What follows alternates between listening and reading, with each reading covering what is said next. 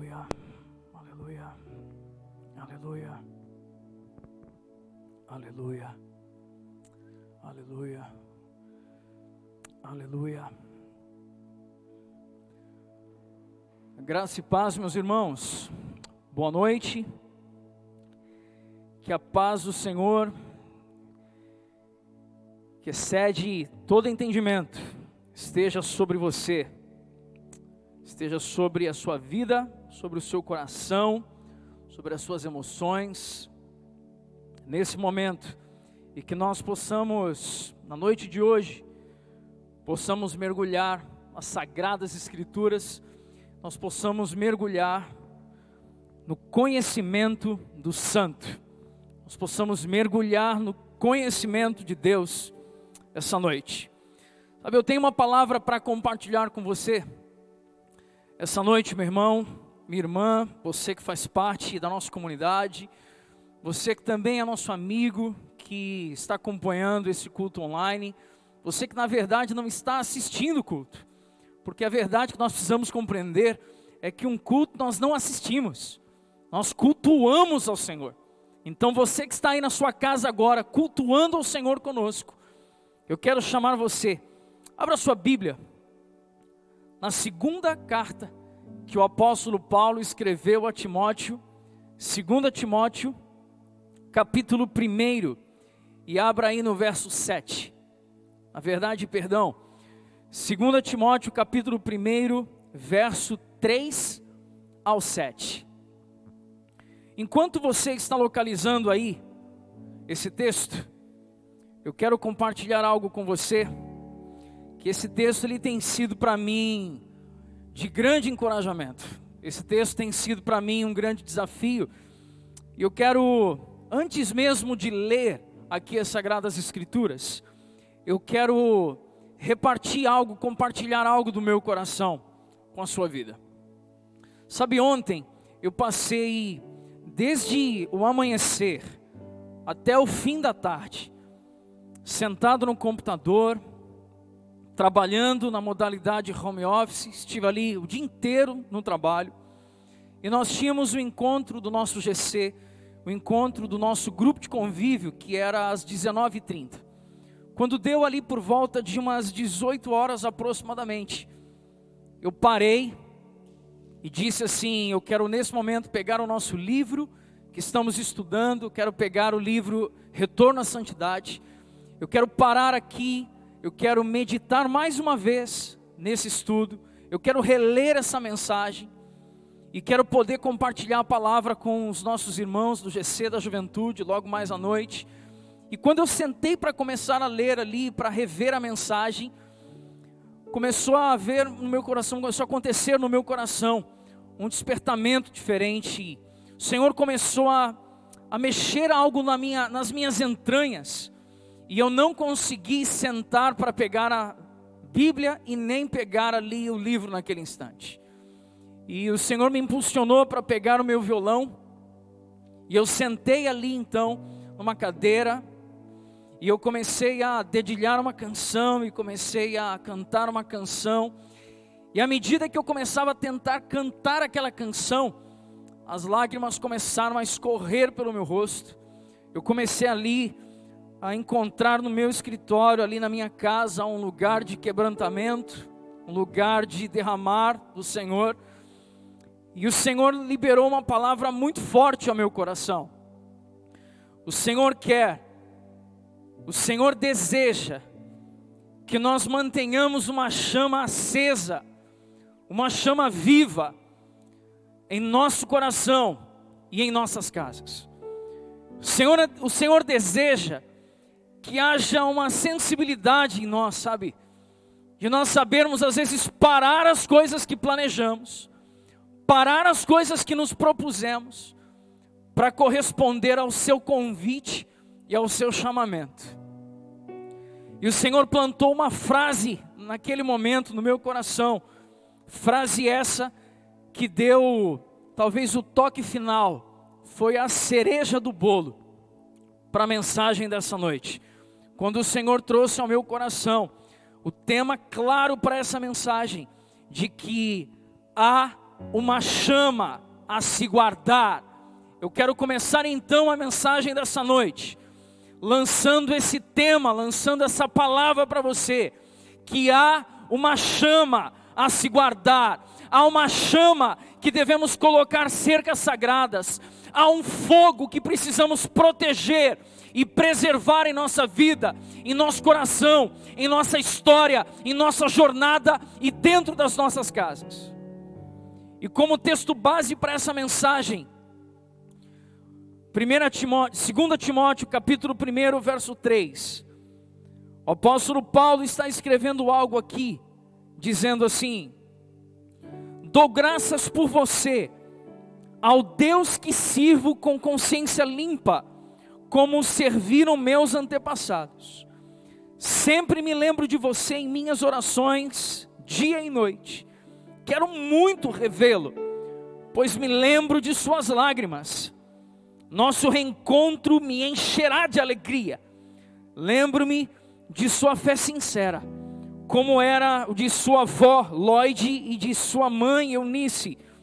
E eu sei que em você essa mesma fé continua firme. Por isso quero lembrá-lo de avivar a chama do dom de Deus, que Deus lhe deu, quando impus minhas mãos sobre você.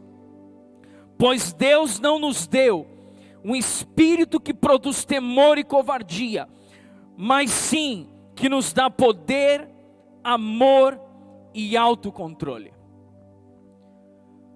O verso 6 diz: Quero lembrá-lo, a avivar a chama do dom de Deus, que Deus lhe deu, quando impus minhas mãos sobre você.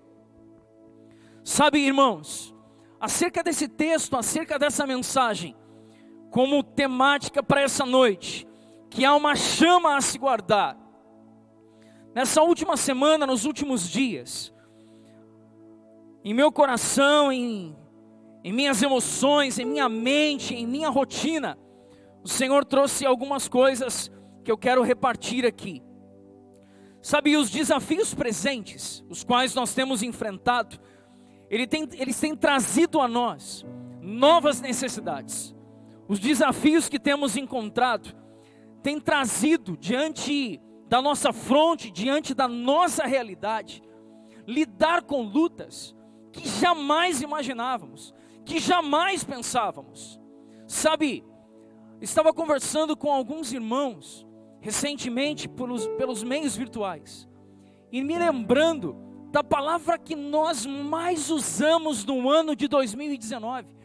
E eu me recordo que eu mesmo, quando subi nesse púlpito, em algumas das oportunidades, a gente brincando entre os irmãos, como é que você está, irmão? Como é que estão as coisas? A palavra que nós mais ouvíamos como resposta é: eu estou na correria, eu estou na correria, estou na aceleração. E nesse momento, nós estamos vivendo um tempo de, de novos desafios e novas necessidades.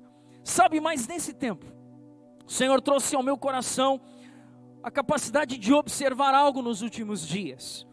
Que muitas pessoas, aproveitaram esse tempo de aceleração para consertar coisas que a correria privava você.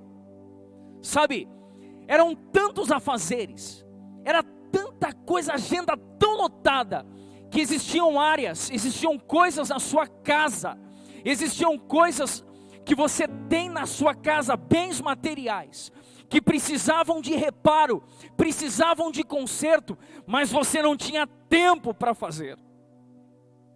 Sabe o que eu me dei conta nesses últimos dias? Que alguns servos do Senhor, alguns servos de Cristo, reencontraram seus instrumentos musicais que estavam largados em alguns quartos, em alguns, alguns espaços na sua própria casa.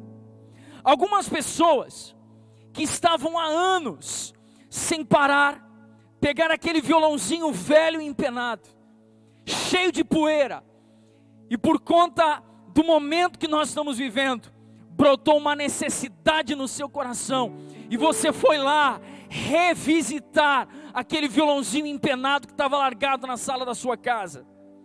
Sabe o que mais nós nos deparamos nesse tempo? que filhos de Deus estão retomando dons outrora esquecidos. Homens e mulheres de Deus estão voltando a fazer coisas que há tanto tempo não faziam. Sabe, eu tive uma oportunidade nos últimos dias. Existe um, eu tenho um grande amigo, e esse grande amigo, ele trabalha com o que nós chamamos de lutearia. Ele é um luthier. O que é um luthier? Um luthier é um profissional que trabalha com pequenos reparos, com consertos e até mesmo com a construção de instrumentos musicais. O luthier é aquele que quando você pega o seu instrumento musical e ele não está dando afinação, sabe? O violão não está dando afinação. E aí você pega esse instrumento e você leva para o luthier para ele poder alinhar o braço do seu violão, poder ajustar a altura das cordas, poder verificar se tem algum trincado, alguma coisa que está comprometendo a sonoridade do seu instrumento. E eu tive a oportunidade de, dialogar com esse bom amigo, com esse luthier. E aí a gente, nesse momento que estamos vivendo, a pergunta mais comum qual é? A pergunta mais comum para alguém que trabalha nessa área como autônomo foi: e aí, como é que estão os negócios? Como é que estão as coisas? Como é que você está? Você está conseguindo trabalhar? Está conseguindo dar conta das coisas? E aí ele, sorridente, me respondeu algo.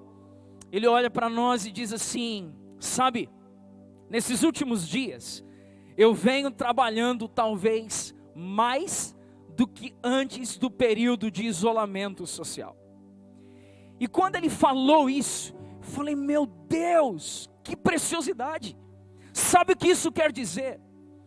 quantos instrumentos musicais estavam abandonados dentro, dentro das casas, quantos instrumentos musicais estavam deixados dentro dos lares, mas nesse momento, aquele pai de família, aquela mulher de Deus, aquele jovem que há muito tempo atrás não pegava no seu instrumento, ele parou e falou assim: Eu vou dar uma olhada aqui no meu violão, eu vou dar uma olhada no meu violino, eu vou dar uma olhada na minha guitarra, eu vou dar uma olhada aqui no meu cavaquinho, no meu bandolim. E aí ele me relata então que a jornada de trabalho dele foi aumentada, porque as pessoas estão parando nesse tempo e levando os seus instrumentos para reparo.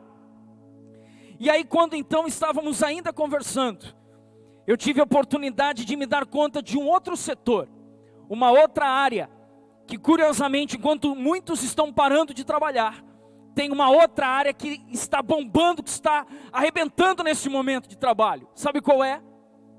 As oficinas automotivas. Sabe, pessoas que andavam com seus carros, e os seus carros estavam já com algum tipo de problema, algum tipo de ruído, e as pessoas, por não parar, não estavam trazendo reparos para esses veículos. Nesse momento, pegam os seus veículos, colocam dentro de uma oficina, para que sejam feitos os devidos reparos. Sabe o que isso me chama a atenção?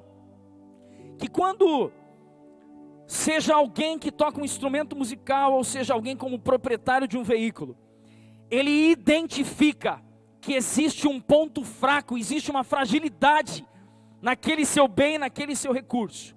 E ele então faz uma escolha. A escolha é: eu preciso me dar conta que esse equipamento, que esse material, ele pode vir a ruir, ele pode vir a perder o seu uso, se eu não der o devido reparo, o devido tratamento e o devido cuidado. Sabe, eu quero, eu quero liberar uma palavra sobre o seu coração nesse momento. Sabe, para mim, pastor Rodrigo, para outros músicos aqui, sempre que você pega um violão, e aí você faz um acorde, e ouve um ruído, que você se dá conta que aquele instrumento precisa de reparo. Sabe, olha que interessante, você ouve um ruído e se dá conta de que o instrumento precisa de reparo. Sabe o que eu quero liberar nesse momento sobre a sua vida? Dê atenção aos ruídos e pare ainda em tempo, e que todos os reparos sejam feitos. Sabe, nós nesse momento precisamos aproveitar as oportunidades, precisamos aproveitar o momento para parar e fazer os reparos que forem necessários. Sabe uma coisa que também me chama a atenção? Quando você pensa nas grandes fábricas do Brasil, aqui na Grande Vitória nós temos algumas indústrias, Coqueiral de Aracruz, extremo sul da Bahia, nós temos algumas fábricas, algumas indústrias. E sabe o que é uma prática muito comum nessas fábricas? O que é uma prática muito comum nessas indústrias? O que nós chamamos de parada. Sabe o que é a parada? É quando todas as operações são suspendidas para manutenção preventiva. Preste atenção nisso. As paradas programadas, elas são determinadas em calendário para prevenir qualquer tipo de dano que pode acontecer naquele equipamento, naquele processo. E quando há algum tipo de ruído, pessoas mais experientes se posicionam próximos a esses equipamentos e conseguem se dar conta da importância de um reparo e de um ajuste. Sabe, existe um ponto muito importante para nós aqui, e como, e como nesse momento eu lembro inclusive de uma cena tão simples do meu cotidiano. Eu me recordo que quando eu era bem mais novo, talvez ali na casa dos 22, 23 anos de idade, eu tinha comprado um carro usado e já viajava bastante com esse carro, cruzando o estado do Espírito Santo, indo até o estado da Bahia, passando ali dois dias por semana em trabalho. E eu me recordo que uma das vezes que eu voltei de viagem, quando eu fui manobrar o carro, eu me dei conta que meu sogro, então, bate no vidro do carro, eu baixei o vidro e ele disse assim: Filho, você está com um problema na homocinética do seu veículo. Eu falei, mas como que eu estou com um problema na homocinética do carro? E ele então disse algo para mim. Ele disse: Eu conheço esse barulho. Sabe que isso me chamou a atenção? Isso me chama a atenção de que nós precisamos dar voz em nosso coração a pessoas que são mais experimentadas que nós, que conseguem identificar ruídos e conseguem identificar áreas da nossa vida que precisamos parar para reparos. Sabe, eu não sei como você está nesse momento aí na sua casa, mas se você puder, puxa aí seu esposo, sua esposa, seus pais, seus filhos, Aperta a mão deles aí e diga para eles aí agora em voz alta, jubiloso na sua casa. Diga para eles aí, vamos aproveitar essa parada para reparos. Vamos aproveitar essa parada para ajustes técnicos. Vamos aproveitar essa parada para que possamos alinhar todas as coisas. Sabe o que me chama a atenção? É que quando Paulo ele escreve essa carta, ele escreve essa carta a um jovem filho na fé. Ele escreve essa carta a Timóteo. E em sua carta, o apóstolo Paulo, como uma voz experiente, está sinalizando a necessidade de uma parada técnica para Timóteo. Eu espero que você tenha prestado atenção nisso e observado isso com atenção. O apóstolo Paulo, quando escreve aqui, ele diz assim: Eu dou graças ao Senhor por você, eu dou graças ao Senhor por sua vida, e eu me lembro de você em minhas orações. Sabe, Missão Serra, nós quando lemos esse texto, hoje quando eu fui ler aqui, meus olhos se encheram de lágrimas e me veio à mente uma paráfrase. Sabe, eu não tenho direito de alterar a sacralidade das Escrituras, mas quando eu pego esse texto e vendo Paulo dizendo: Timóteo, meu filho, eu dou graças a Deus por você. Sabe, a equipe pastoral da Missão Serra olha para vocês Missão Serra, para a comunidade Missão Serra. E nós damos graças a Deus por vocês, com a consciência limpa, e temos nos lembrado de vocês em nossas orações. Da mesma forma como Paulo aqui vem e diz: Timóteo, eu quero muito revê-lo, porque eu lembro de suas lágrimas. Ah, irmãos, da mesma forma nós temos saudades de vocês, e como ansiamos por ver mais uma vez a lágrima escorrendo pelo rosto de vocês, porque vemos em vocês uma fé não fingida, vemos em vocês uma fé genuína, autêntica e verdadeira. Mas o apóstolo Paulo não perdeu aqui uma oportunidade. O apóstolo Paulo, que tinha ouvido relatos acerca da trajetória de Timóteo, ele diz assim: Mas eu preciso lembrá-lo de algo. Sabe o que Timóteo está ouvindo aqui? Timóteo está ouvindo alguém mais experimentado dizendo: Ah, Timóteo, existem áreas em sua vida que você precisa aproveitar essa parada para trazer reparos. Você precisa aproveitar essa parada para trazer ajuste. Sabe como o segundo ponto dessa mensagem, eu quero liberar uma palavra para você nesse momento.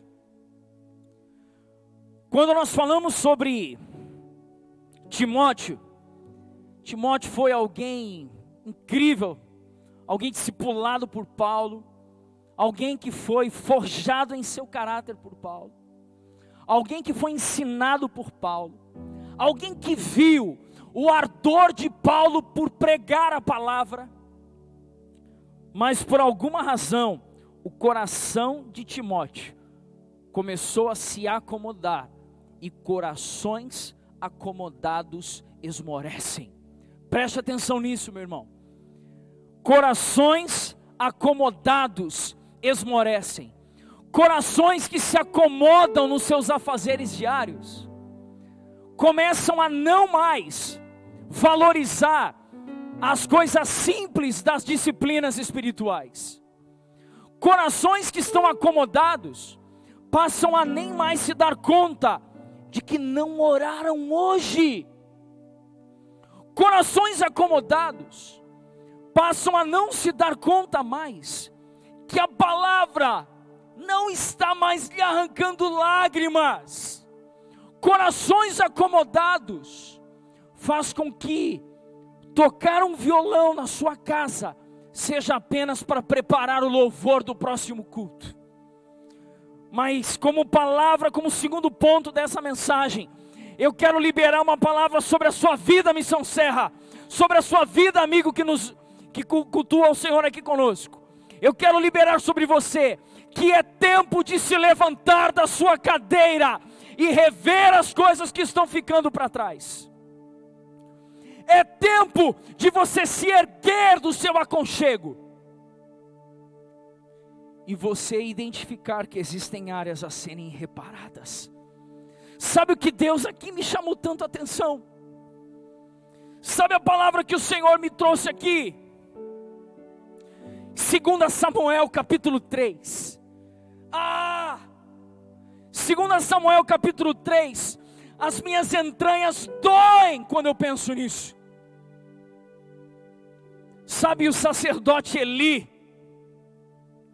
O sacerdote Eli estava sentado, acomodado. O sacerdote Eli sabia que tudo estava andando lá no templo ele não estava se preocupando mais. O sacerdote Eli estava sentado em uma cadeira. Sabe por quê? Porque um coração acomodado esmorece. Um coração acomodado abandona o primeiro amor, abandona a paixão. Sabe o que acontece? Depois eu quero que você leia esse texto na sua Bíblia. Em 2 Samuel capítulo 3, diz que a lâmpada de Deus estava quase se apagando. Ei! Não permita que a lâmpada de Deus se apague. Erga-se do seu assento, erga-se no seu lugar. Levante-se. Não se permita ter o coração esmorecido, acomodado. Levante-se do seu lugar. Isso me faz lembrar de uma canção. Pastor Antônio Cirilo, Santa Geração 9. Que é tempo de nós nos levantarmos, sacudirmos a poeira. Quem estiver na sua casa e dá um berro do lado, fala assim: levanta, levanta, erga-te. Sabe, só que tem uma coisa incrível e fascinante que eu quero liberar sobre a nossa vida essa noite. A lâmpada de Deus, nos tempos de Eli, o sacerdote estava quase se apagando. Mas quando a lâmpada está quase se apagando, é nesses tempos que surgem os profetas e nazireus. Sabe, é exatamente nesse período onde parece que a lâmpada de Deus está sendo encolhida por causa da negligência de muitos. É nesse tempo que homens e mulheres zelosos se levantam e dizem: Eu vou corresponder, eu vou sair da inércia, eu vou vencer a acomodação.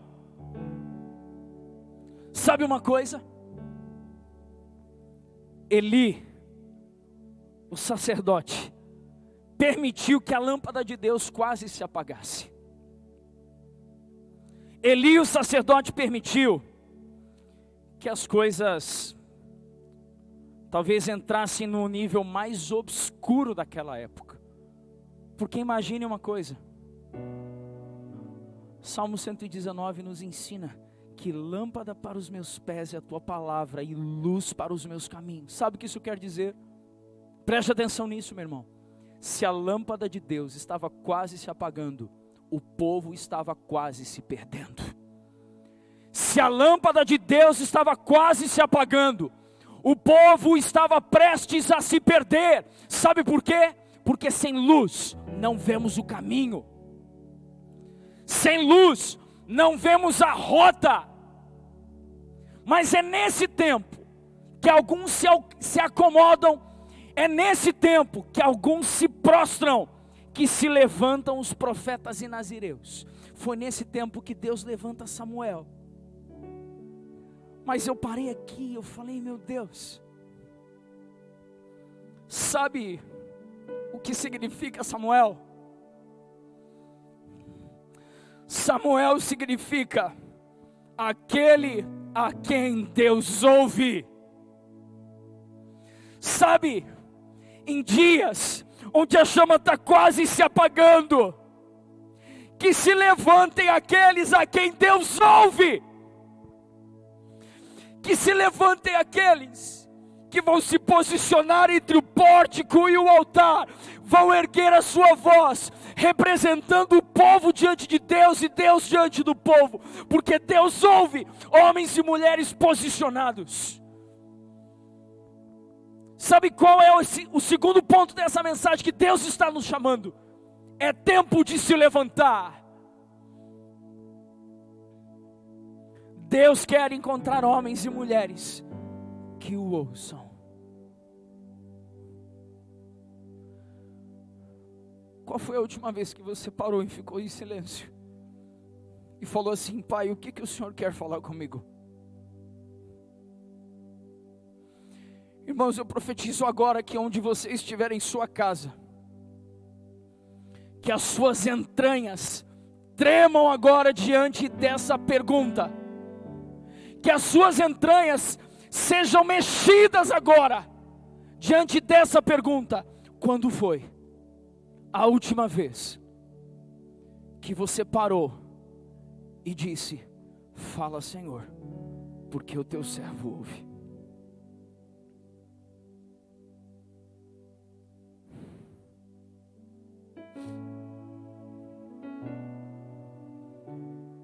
Fala, Senhor, porque o teu servo ouve.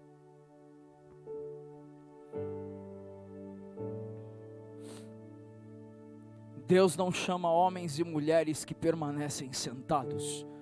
Deus levanta homens e mulheres que o ouvem. Sabe, nós temos orado, claro, orando sem cessar, como somos ensinados, mas como padrão aqui na rotina da nossa comunidade, nós temos proposto dois horários de oração, às seis da manhã e à meia-noite. Eu queria convidar você para fazer algo diferente hoje, à meia-noite.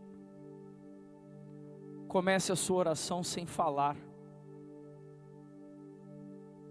Comece a sua oração dizendo: Pai, fala, porque o teu servo aqui ouve. Se isso não abalar as minhas e as suas entranhas, não vale o nosso tempo de oração para só sermos igual uma taquara rachada, um papagaio, que só fala, fala, fala, fala, mas quando a lâmpada está quase se apagando, que se levantem aquele que, como Samuel, param e ouvem, porque Samuel é aquele a quem Deus ouve, e é aquele também com quem Deus fala.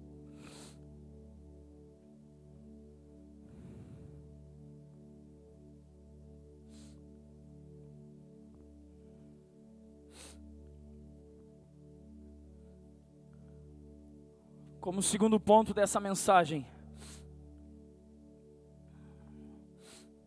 nós dizemos que é tempo de se levantar. Irmãos, eu sei que muitos estão enfrentando lutas emocionais dificílimas, terríveis. Pessoas que se descobriram claustrofóbicas, têm dificuldade de ficar em casa, trancadas em um lugar. Pessoas que se descobriram com crises de ansiedade. Não queremos negar a necessidade de muitas vezes ajuda médica e especialista nessa área, especialistas nessa área. Mas eu posso dizer para você que você pode fazer a escolha hoje de se levantar do seu lugar. Levante-se do seu lugar. Se você não consegue andar sozinho, levante pelo menos para pedir ajuda. Você ouviu isso? Talvez você não consiga andar só, e a gente entende você. Mas então levante-se do seu lugar e peça ajuda para alguém. Dando prosseguimento a essa mensagem. Terceiro ponto dessa palavra. Perceba que no primeiro momento, nós falamos sobre os desafios de olharmos para dentro de casa, identificarmos a necessidade de reparos. Como segundo momento, nós falamos sobre não nos prostrarmos, não permitirmos que a acomodação gere em nós todo tipo de declínio, mas que se levantem os nazireus, que se levantem aqueles a quem Deus ouve. Como terceiro momento dessa mensagem, quero usar exatamente o título da mensagem dessa noite. Há uma chama a ser guardada. Você ouviu isso? Há uma chama a ser guardada e protegida. Você sabe o que que Paulo tinha em mente? Me permita compartilhar algo aqui com todo o carinho, com todo o zelo do mundo.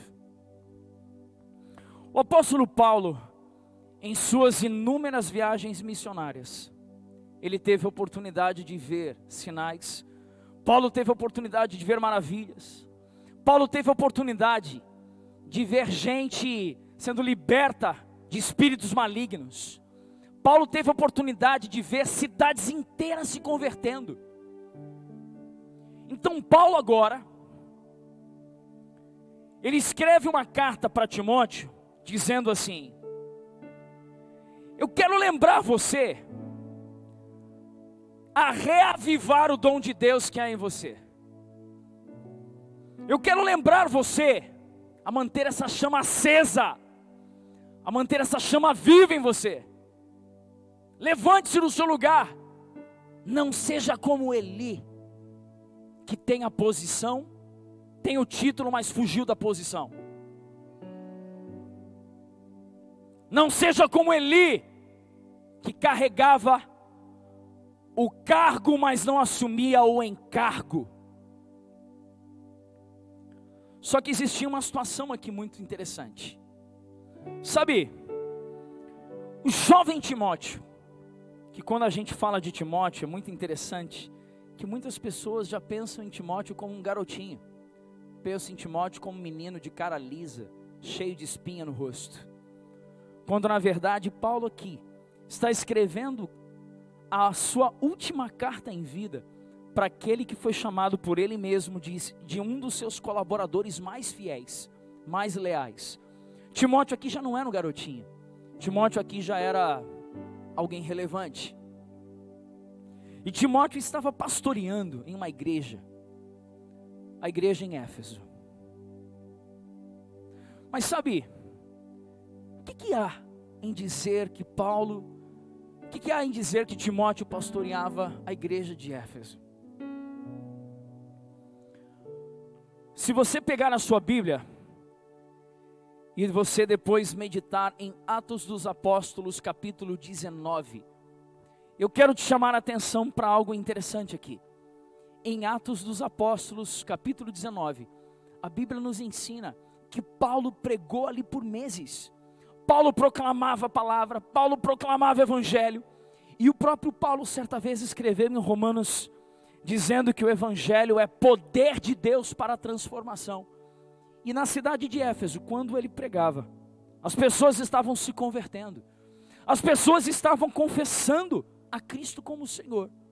E a Bíblia diz que em praça pública, feiticeiros, bruxos, pessoas envolvidas com ocultismo, essas pessoas pegaram os seus livros, de rituais de bruxaria, de ocultismo, lançaram em praça pública e queimaram à vista de todos. Sabe o que isso nos traz à memória? Que Paulo está preso, encarcerado, escrevendo a carta ao seu jovem filho na fé, Timóteo. Timóteo estava pastoreando a igreja de Éfeso e Paulo tinha, tinha em sua memória os feitos do Senhor em Éfeso.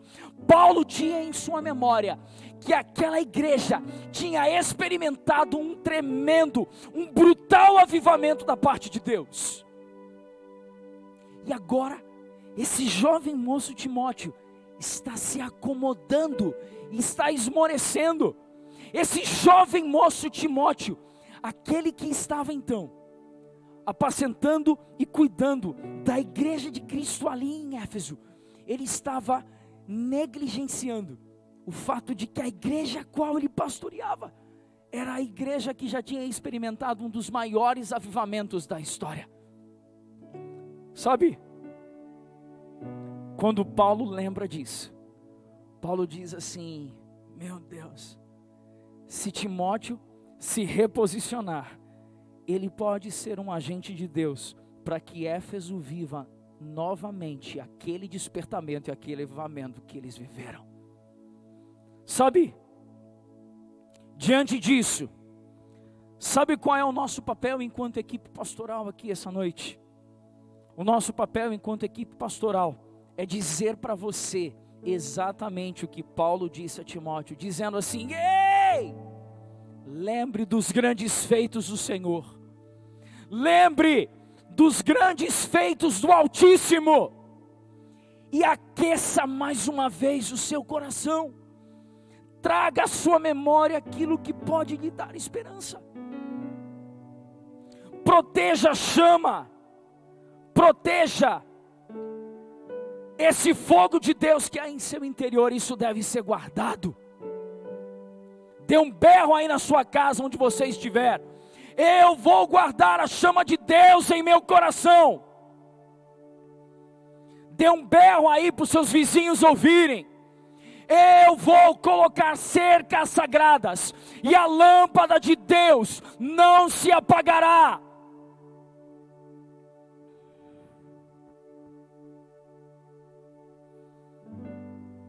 para podermos caminhar para o término dessa mensagem.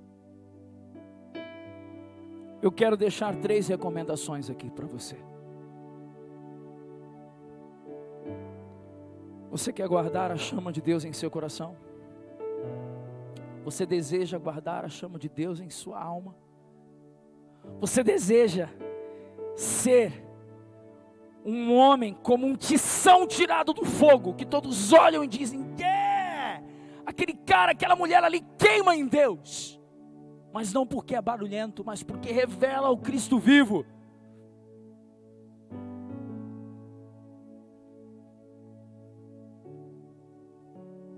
Como proteger essa chama?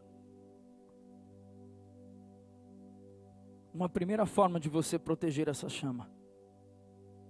Retorne aos ensinos simples de Jesus. Como primeira forma de guardar a chama do coração a chama que o Senhor plantou em você, assim, sabe? Volte aos ensinamentos simples. Deixa eu falar uma coisa séria aqui. Algum tempo atrás, eu estive um treinamento de liderança. E a pessoa que estava então conduzindo o treinamento me, me, nos fez um pedido. Ele falou assim: faça um gráfico, eixo Y, eixo X. Aí nós montamos um gráfico. Aí ele disse assim: no eixo Y, coloque aí paixão. Escrevemos paixão. No eixo X, escreva aí, coloque intervalos de três em três anos. Então eu coloquei algo do tipo 2005, 2008, 2011, 2014. E aí ele disse agora: faça um gráfico para indicar onde estava o ponto da sua paixão ao longo desses três, desses intervalos de três em três anos. E eu me recordo que quando eu fiz o gráfico, naquele momento eu vivia um, um período de declínio de paixão. E aí ele falou assim: sabe aquele texto? Lembra-te, pois, de onde caíste e volta à prática das primeiras obras. Onde era o ponto mais alto dessa curva nesse gráfico aí? Onde era que a paixão estava mais alta? Sabe onde era o ponto onde a paixão estava mais alta? Quando a vida era menos complicada. Sabe onde a paixão geralmente é mais alta? É quando nós estamos encantados com os ensinamentos simples de Jesus. Sabe quando que a paixão é mais elevada? Quando a gente se prende menos em discussões teológicas. Sabe quando que a paixão é mais alta? Quando a gente não se preocupa com a posição que tem e simplesmente quer buscar ter uma vida simples como Jesus teve. Sabe, eu quero liberar uma palavra de confronto aqui para alguns. Talvez precisem ouvir essa palavra. Todo mundo, quando ouve a história de João Batista, ah, eu queria ter a história de João Batista. Eu queria pregar igual João Batista. Eu queria viver com o estilo de vida dele, aquela mensagem pobre, aquela mensagem pesada. Eu queria isso. Lembre que João Batista tinha direito de ser um doutor da lei. Ele tinha um direito de ser sacerdote legítimo por conta da sua família. Sabe que isso me chama a atenção? Que o nosso nível de paixão vai ser mais alta quando nós fizermos o que João Batista fez abra mão dos seus direitos para viver uma mensagem no deserto. Abra mão do que você tem direito para ir para o deserto pregar a mensagem. E sabe qual é a coisa mais louca do mundo? As pessoas iam para a sinagoga para ouvir a mensagem. Quando tem uma mensagem que é dinamite dentro de você, você pode estar no deserto que pessoas irão ouvir a mensagem que você carrega porque não é a estola sacerdotal que traz a mensagem, é, é a mensagem que constitui o sacerdote. É a mensagem que traz valor aquilo que nós estamos trazendo, carregando. Primeira sugestão, então, primeira recomendação para proteger a sua chama, a chama do Senhor em seu coração, perdão. Retorne aos princípios simples. Segunda palavra, guarde o seu coração. Guarde o seu coração. Sabe uma das coisas que ao longo da jornada ministerial e ao longo da vida cristã, sabe que é uma das coisas que talvez seja um dos grandes desafios para mim e para você, é que quando às vezes nós começamos a crescer um pouco, nós vamos perdendo a humildade, nós vamos perdendo a simplicidade. E isso me faz lembrar de Tiago 4,6, que Deus se opõe aos orgulhosos e dá graça aos humildes. Deixa eu dizer algo para você aqui. Talvez há uns 15 anos atrás, eu tive a oportunidade de ler o livro daquele que é o meu autor favorito, John Bevere. E naquele livro, naquela obra intitulada Paixão por Sua Presença, ele trouxe ali uma meditação, uma reflexão a qual eu eu fui surpreendido e aquilo me chamou muita atenção. Sabe, muitas vezes nós estamos correndo, correndo, correndo, fazendo, fazendo, fazendo, agindo, agindo, agindo, e as coisas não saem do lugar. A nossa vida parece, parece ter a cabeça de burro enterrada. Não dá nada, não avança, não prossegue. E aí John Bevere, de uma forma singela em seu livro, disse: Você já pensou você já imaginou que você está orando, repreendendo retaliação, você está orando, repreendendo espírito, você está orando, repreendendo um monte de coisa, e que talvez seja o próprio Deus, com a mão em seu peito, te segurando, porque Deus se opõe aos orgulhosos, mas dá graça aos humildes. Sabe que isso tem trazido ao meu coração? que nós não podemos perder a humildade e a simplicidade. Por isso, guarde o seu coração dos elogios. Preste atenção nisso, meu irmão. Guarde o seu coração dos elogios. Não receba glória para você mesmo. Receba elogio, receba glória e canalize ao Senhor, porque Ele é merecedor de toda a glória. Ele é merecedor de toda a honra e de toda a glória. Proteja o seu coração, guarde o seu coração. Como última recomendação para proteger a chama em seu interior. Mantenha a sua posição. O apóstolo Paulo, quando escreveu a carta a Timóteo, ele disse: Quero lembrá-lo para avivar a chama do dom de Deus que há em você. Paulo não disse, Timóteo, se você não for bem, você vai ter que sair daí. Paulo disse, Timóteo, você recebeu imposição de mãos e você foi posto aí. Por isso, reavive o dom de Deus e permaneça na corrida, permaneça na carreira, permaneça na jornada o Senhor tem para mim e para você, meu irmão. Uma vida para que tenhamos uma chama no nosso coração, sabe? Eu e você precisamos manter a chama acesa. Finalizando essa palavra, quero usar aqui uma frase de Rick Joyner em seu livro Mundo em Chamas. Você quer viver o fogo de Deus? Quer viver queimando no Senhor, não precisa contar para ninguém. Segundo Rick Joyner em seu livro, não é preciso divulgar um incêndio. Simplesmente o quanto você queimar, esse fogo vai se alastrar e será visto. E esse fogo trazer, vai trazer, esse fogo trará para nós um retorno ao nosso sacerdócio, vai trazer para nós um retorno claro à nossa posição. Vai trazer para nós um retorno claro ao reavivar o dom de Deus. Sabe, todas as vezes que você estiver esmorecendo, lembre, levante-se do seu lugar. Todas as vezes que o seu coração estiver se acomodando, lembre, há uma chama a ser guardada. E como eu posso guardar essa chama? Retorne aos ensinamentos simples de Jesus. Guarde o seu coração e permaneça em sua posição. E com isso eu quero orar pela sua vida nesse momento. Se você puder agora em seu lar, feche os seus olhos.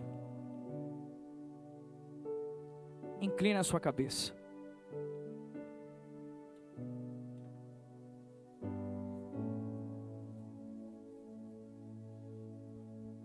Vamos orar. Para que o Senhor, nesse momento, gere em nós o entendimento de que há uma chama a ser guardada. Se você entendeu que talvez há, há algo que você está permitindo que apague essa chama, põe a mão em seu coração nesse momento aí na sua casa. Põe a mão em seu peito. Se você consegue identificar que essa chama parece que tem horas que está oscilando demais, e é hora de retomar a paixão, é hora de retomar a nossa vida com o Senhor.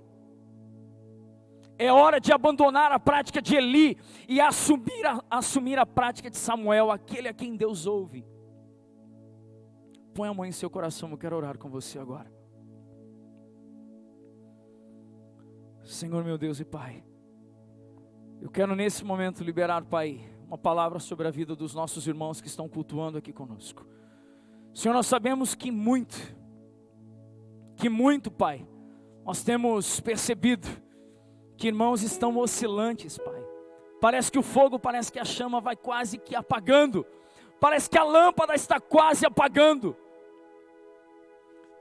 Mas, Senhor, existem irmãos essa noite que estão decididos e determinados a se levantar dos seus lugares e se reposicionarem nesse dia. Vamos adorar o Senhor. Não sai ainda, nós queremos ainda adorar o Senhor, queremos chamar o nosso pastor, pastor Igor.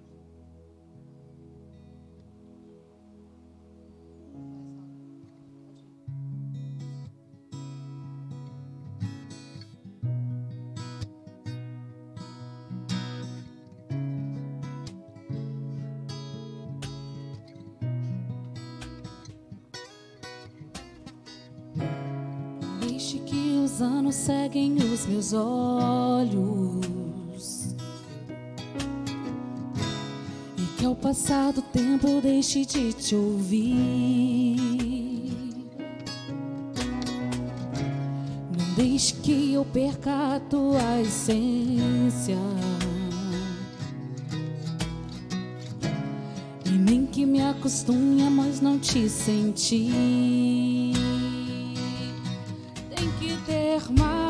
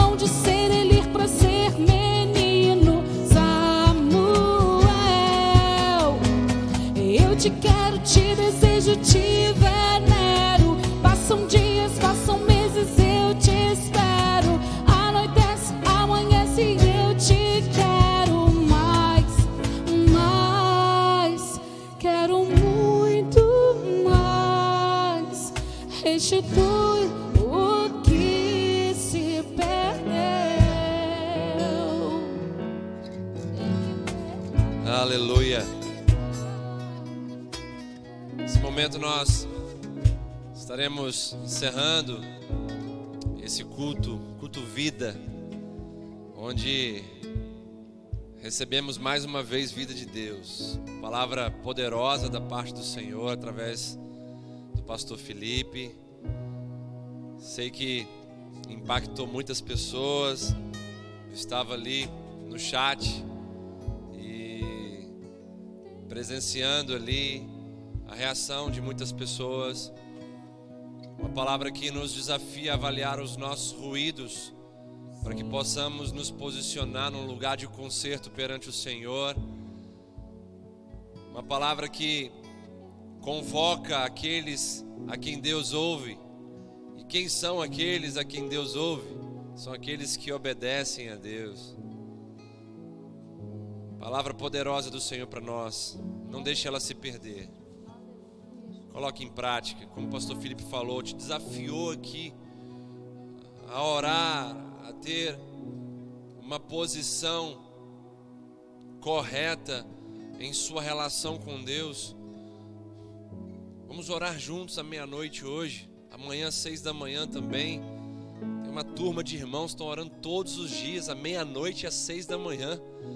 Fora isso, temos uma oração por avivamento todos os dias na igreja há mais de um ano. Temos orado ininterruptamente. Então, se ajunte a nós, para que possamos buscar a face do Senhor. E o pastor Felipe tocou em algo que tem preocupado o nosso coração enquanto equipe pastoral. Aquele momento inicial da pandemia levou muitos a buscarem a Deus. Muitos ficaram assustados mas aí, com o passar do tempo, eu até trouxe uma mensagem sobre isso.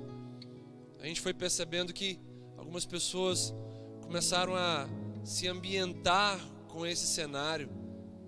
E já que não pegaram a doença, já que não sofreram grandes perdas, começaram a relaxar em relação à vida espiritual. Isso é muito perigoso. Hoje pode ser o seu último dia, conforme eu preguei recentemente. Você só tem uma vida para viver e você precisa fazer bom uso dela. E fazer bom uso da nossa vida é aproveitar as oportunidades que Deus nos confere. E isso me faz pensar num, num testemunho que uma irmã colocou aí no chat.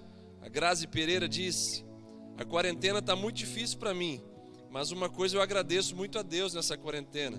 Eu conheci a Igreja Missão, mesmo que assim, online. Obrigado pelas palavras. Grazi, nós ficamos muito felizes com o testemunho da sua vida. E nossos, nossa missão é servir pessoas como você. Nossa missão é ajudar pessoas necessitadas.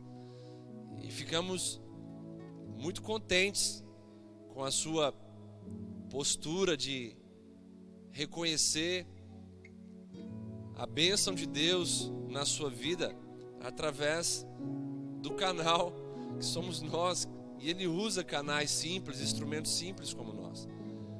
Eu sei que assim como você, existem tantas outras pessoas que estão encontrando alimento, estão encontrando refúgio, estão encontrando força e renovo através desse canal de transmissão tão abençoado. Eu quero convidar todos vocês para estarem juntos conosco, a terem um final de semana na presença do Senhor. E vamos estar juntos no domingo. Como eu disse aqui, às quatro e meia estaremos fazendo o nosso culto drive-in aqui no estacionamento ao lado da igreja. Estará sendo transmitido também esse culto online, ao vivo aí, pela nossa plataforma do YouTube. Você que não pode, fique tranquilo, vai estar sendo transmitido ao vivo. Apenas se chover bastante, nós não teremos esse culto drive-in lá às quatro e meia, então nós migraremos para o horário das 18h30, ok? Mas fique ligado aí nas nossas redes sociais. Nós vamos orar agora, abençoando a sua vida, encerrando esse culto. tão poderoso para a glória de Deus. Amém? Pai, obrigado por esse momento onde ouvimos a Sua voz, fomos tocados, fomos edificados, fomos fortalecidos e alinhados. Obrigado mais uma vez, Deus, pela vida do pastor Felipe, por essa palavra tão poderosa que o Senhor colocou no coração dele e deu a ele unção e capacidade para transmitir a nós. Saímos daqui hoje cheios, Senhor, dessa palavra, cheios do encorajamento que vem do alto e queremos te pedir, Senhor, em nome de Jesus, nos ajude a guardar essa palavra para que nada nesse mundo possa roubar essa semente tão poderosa que foi plantada em nós. Abençoe a vida dos nossos irmãos e amigos. Que o Senhor possa abençoá-los nesse final de semana, trazendo sobre eles, Senhor, discernimento, trazendo sobre eles fome e sede de justiça para que sejam fartos, totalmente satisfeitos na Sua presença. Nos guarde, Senhor, nos proteja, nos livre de todo mal. Nos livre, Senhor, de viver uma vida que te desagrade. Faça isso, Senhor para a glória do teu nome mesmo. Em nome de Jesus. Amém. E amém. Que Deus Pai, Deus Filho, Deus Espírito Santo te abençoe te guarde, faça resplandecer sobre a sua vida a luz da face de Jesus e te dê a paz, não apenas hoje, mas também para todos sempre, sempre. Amém. E amém. Não esqueça de curtir essa mensagem aí agora na transmissão. Não esqueça de compartilhar essa mensagem com o máximo de pessoas possíveis. E não esqueça de ficar ligado também nas nossas redes sociais e compartilhar o nosso próximo culto no domingo, às quatro e meia da tarde, se assim o Senhor nos permitir, em nome de Jesus. Lembre-se também que temos essas mensagens direto aí no podcast, via Spotify, via iTunes, onde você pode ouvir essas mensagens onde você estiver com tranquilidade. Que Deus abençoe a todos nós e nos conceda um ótimo final de semana em nome de Jesus. Amém e amém.